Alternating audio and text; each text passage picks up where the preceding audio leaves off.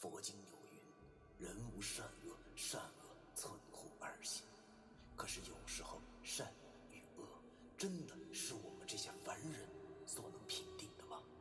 而什么是善与恶？难道就真的没有两全之法了吗？那些被现代社会定义为迷信的事物，他们很多和我们一样，同样有着感情，有家庭。难道我们真的还要为那坚强的正义消灭他们吗？欢迎收听 FM 幺七五六八九，我当阴阳先生的大纪念。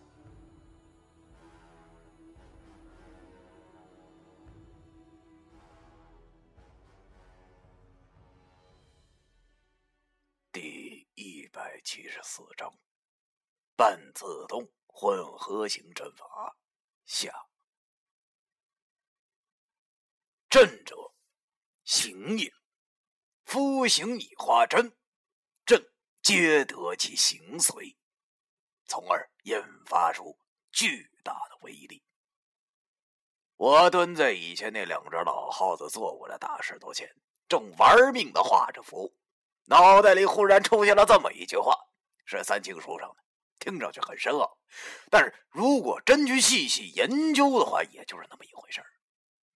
不可否认，我们祖先留给我们的东西，那确实是够博大精深的了。但是，往往也被我们这些后人过度的神化了。看那些电视剧里演的古代侠客啊，一个个那好像是不会飞的话就很丢人的样子，被那些老外一看呢，还以为是咱们的土地上地心引力很小似的。其实却并不是如此。侠客呢是有的。但是不会飞却是肯定的，大侠也是有的，但是那大侠也得吃饭，帅并不能当饭吃。又好像这一句阵法要领，说白了也就是一句话，那就是阵离不开形，没有形状的阵，只不过是一盘散沙而已。我发现不管是什么话，用古文一说就变得。特别他妈有内涵，就好像是李哥一句诗啊：“床前明月光，疑是地上霜。”当时我就特难懂，后来我就想通了啊，加几个标点符号，不就符合了我们现代人的观念了吗？那就是“床前明月光，咦，是地上霜。”靠！就在我胡思乱想的时候，一笔画错。竟然在这纸上直接画了个问号！我去，你这个郁闷呢，看来还是一心不能二用啊！抛出杂念，专心画符。现在哪儿他妈有这美国时间发傻呀？要知道，老潜水员那属夜猫子的，他可不管你是丑时最阴这一套，太阳下山后就是他老大。试问，现在整个伯利县？或者说，整个七台河能跟他明枪明刀的走上几个回合的人都不一定能存在，哼，也就只有我和老易啊这俩傻逼才能上杆子跟他对着干。就我脑子里进了粑粑一问，听说以前山上的猎户们要是穷的那实在是不行了，就会抱着必死的决心下套子套黑熊。现在看来，我俩的处境，那也差不多。我和老易现在就是猎人，只不过我俩捕猎的对象是一具死尸。今儿的风很大，我身旁已经写完的符上的墨迹很快就被吹干了。我拿了一块石头把他们都压住，望着他们的零点随风而动，就好像是黄色的旗帜随风飘扬。不知何时起。我竟然成了那些民间传说中会降妖除魔捉鬼的人，但是尽管我手持符咒，却没有故事中那些人一般的洒脱。我终于明白了，故事那就是故事，故事只是将普通人的事儿多做了很多美化的传说。因为我就是普通人，只是不知道。在多年以后，我的身影是否也会被无比的夸大，变成故事？我这个五弊三缺的倒霉蛋儿，是否也会被无限的美化？三比五却不存在，毅然决然的凝固在这个不算美好的传说之中。哎呀，我点着了一根烟，苦笑了一下，想那么多干啥呀？跟我一毛钱关系也没有，还是抓紧赶工吧。于是。我凝起心神，又开始一笔一画的画起符来。不一会儿，老叶这小子气喘吁吁的爬过了草垛，然后抱着一堆焦黑的木头对我说：“哎呀，老崔啊，画咋样了？搞定没啊？”哎呦我去，咋了这是啊？遭台风了？很显然，他也是对这大烟地的状况很是惊讶。想想也对。旁边的草和树木都没问题，只有这片罂粟地遭殃了。这确实没有解释，只能说是报应了。我对他说：“那不大惊小怪干什么呀？到现在还不知道是报应啊？”我就快了，还有两张。你呢？看这样木头挺足啊啊！老一兴高采烈的拿起一根木头对我说：“哼，哎，瞅瞅哎。”标标准准的雷劈木啊！哎，你看这纹理都劈成雷形了，简直是辟邪的首选呐！要是雕刻成木剑的话，那威力我跟你说啊，那估计比你的铜钱剑都差不了哪儿去。我虽然不知道他说的纹理是什么，他虽然是天然呆，但也不是近视眼，看他这样子就跟得到了什么宝贝一样。要知道。老易熟懂奇门造物，对这些东西认识也算是行家，所以他说没错啊，那就是没错了。老易呢也没有多尴尬，见我快画好了符了，便也从背包之中翻出了鱼线和刻刀，开始专心的在那些木头上雕刻着奇门阵法。时间就这么一点一点的过去了。我先大功告成，看着在我的艳符咒下，三十张符都发着微弱的光芒，这边是直走神灵的证明，全部成功了。我拿出了两瓶水，休息了一会儿后，见老易还满头大汗的在雕刻着那些木头堆儿，活像啊这龙泉山庄的药膳部经理，就差一套套袖和一个系上眼镜了。眼见着太阳要落山，于是我就先准备东西了。我先走到大岩地之中，按照口腔的阵型，用石头把那三十张符压好，然后又在那大石头上摆出了鸡血、糯米、朱砂、香炉这些东西。不可能买着草人儿，所以呢，只能买了吧干艾蒿，哎，自己扎。好在。哥们儿，我啊，以前是美术系的，这难不倒我。相对来说，我扎草人那还是挺得心应手的，有模有样啊。扎好之后呢，我把陈阿姨的头发藏到了草人的肚子之中。做好这一切后，也是五点多了。由于马上就是夏天，所以值得庆幸的是，太阳落山落得很晚，一般都是在六点钟以后，而且。想那老家伙也不能跟上班似的那么准时啊，所以，我认定他出来咬人的时间一定是在晚上八九点左右。时间足够了，我长出了一口气。反正老易还没刻完，于是我便画了道开眼符。虽然没多大用处，但是可以让我在天黑也能比较清楚的看见东西。要知道，光用手机照那点地儿，那实在是太那啥了。开完眼睛以后，老爷也差不多弄好了。只见他起身，伸了个懒腰，对我说：“哎呀，搞定！等我去摆好他啊！”说完以后，老易捧着这一堆木头，照着特殊的方式。插在了我的卷舌提动阵之中，就好像是一个钟的形状。我心里想：哼，这阵有搞头。大嘴含着大钟，这半自动混合型阵法，那真差不多能搞死这老杂毛啊！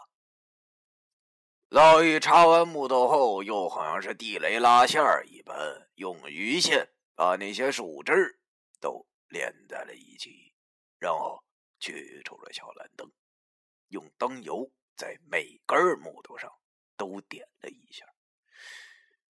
一切作罢后，他顺手把三清台一开，草人立马就立了起来。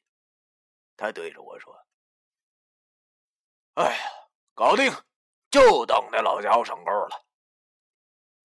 见现在天色还早，太阳才刚刚落山，今天有火烧云，大山的尽头那是一片火红，染的这竹木岗是一片壮丽的景象，映红了这片罂粟田。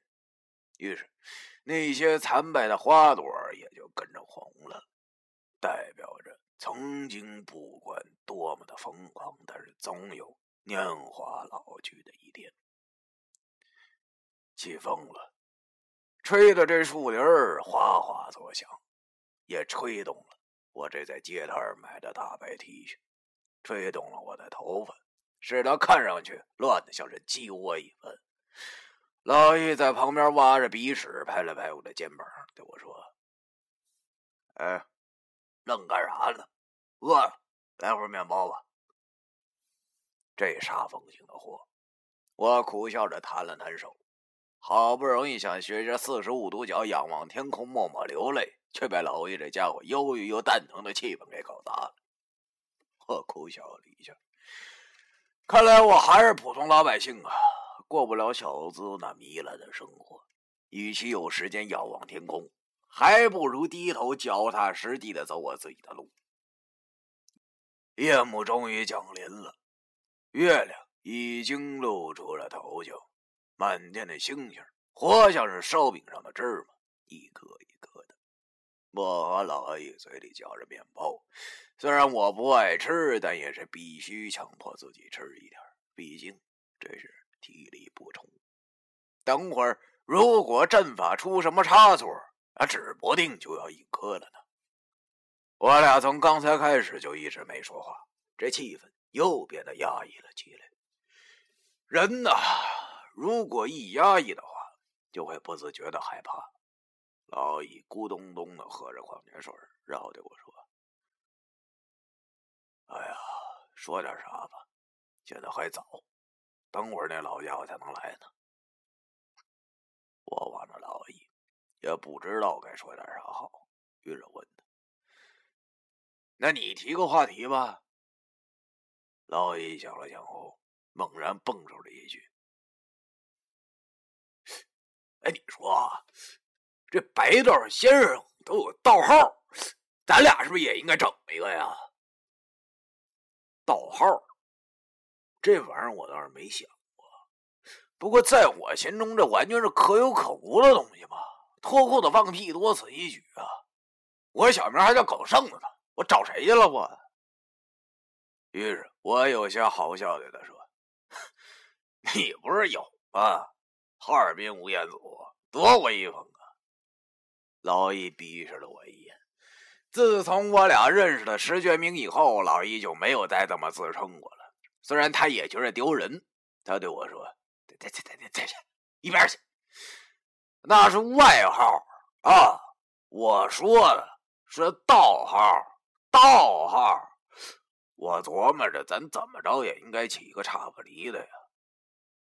说完以后，他真的开始这若有所思的想了起来，看得我心里这个好笑啊。这个老易的天然呆还真是东北一绝啊！只见他想了一会儿后对我说：“哎呀，老崔啊，我琢磨好了，应该起一个比较威风的名字，而且还得符合我的气质。”你觉着我叫英俊侠怎么样？我望了望这英俊侠，无语凝噎。这老小子钢铁侠看多了呀，怎么想出这么一土鳖的名字？于是我跟他说：“你这外号可是东北一绝呀，但是我想问问，这道号和外号又他妈有什么区别啊？老易拍了拍我的肩膀，对我说：“不一样啊，这个道号啊，比外号更爷们儿，更霸气，你无法了解的。哦，对了，你刚才提醒我了，你的道号那就叫东北一绝吧？我要是真起了这么一土鳖的外号。”估计九叔在九泉之下都会跟着倒霉的，而且想不到老于这小子竟然这么有心眼儿，他估计心里就是这么琢磨的：以后要是我俩遇到同道中人啊，各自报道号的时候，我俩的道号加在一块就是“东北一绝英俊侠”，怎么听怎么像是在形容他自己。我无语了，老易却赶上了兴致，兴高采烈的问我：“哎哎。”行不行啊？这道号多威风啊！我真是打心眼里不愿意跟着他冒傻气，但是又不想刺激他，因为我知道现在的老易已经是天然呆状态了。于是我敷衍的说：“啊，行，你你你你凶吧，你说话。”老易听完我说完后，转身掏出了一张纸，让我在上头写了些什么。写完后。把我的手拽了过去，按在了上头。我不知道他又犯啥傻的，就没有理他，由他弄去了。老易把那张纸点着了，说了一句：“搞定。”我有些奇怪，问他：“搞什么定啊？”老易对我说：“道号文书啊，按了手印，烧到了地府后，咱俩这阴阳先生，哎嘿，就是有登记了。”可以在下头有很多的便利啊！这是我之前就跟我家祖宗留下来的笔记上的发现的，只不过这两天事儿太多，我才想起来。一失足成千古恨呐！我哭的心都有了。他大爷的！没想到我这一不留神，居然真成了东北一绝啊！这名字就好像是黄土高坡上的高粱地呀，怎么想怎么土。说句实话，我现在连掐死这英俊侠的心都有了。我正要张嘴骂街的时候，忽然愣住了。老易见我这表情，便跟我说：“哎呀，别生气，别生气，别生气啊！这名字多伟，别说话。”我对着老易做了个小声的动作，老易马上就会意，知道事情不对，便再也没有开口说话。我之所以要让他安静，是因为我听到了不同寻常的声音，那便是很多鸟拍打翅膀和鸣叫的声音。要知道，现在已经是百鸟归巢的时间了，除了猫头鹰之外，怎么还会有鸟叫呢？只有一种可能，啊，就是我们的客人来了。于是。我和老爷慌忙的站起来，躲到了一棵树后，眼睛死死的望着那鸟叫的方向，同时心里又紧张了起来。要知道，老千瑞元可不是闹笑话的，稍微有一点差池，我俩的小命就会扑街。说来真挺快，一群小鸟从那树林中飞了出来，然后向山上飞去，来了。我想起昨天差点就挂了那场景，想不到今晚又要会一会这老潜水员了。那种面对生死的恐惧，霎时间又浮现心头。我听见自己心跳的声音，扑通，扑通，手中紧紧的握着铜钱剑。操！来吧，敬爱的老同志！为了给祖国四个现代化做贡献，你身为老革命家，应该早就有这觉悟了。来，来敲响你最后的丧钟吧！哗啦哗啦，树林里一阵响动。我和老易还没来得及眨眼，那大草垛便哗的一声散了。那个老潜水员终于闪亮登场。只见他还是一如既往的一个关节炎发作的患者一样，一步一步的向那大石头上的三清潭走去。老易已经拿起了小蓝灯，而我也接好了剑指。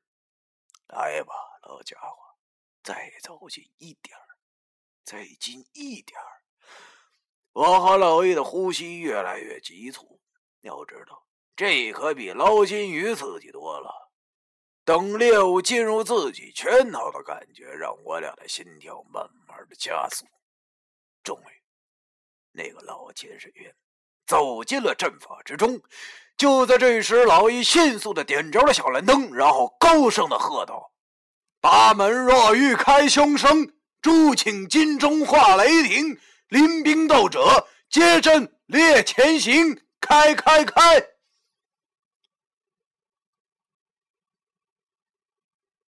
第一百七十四章。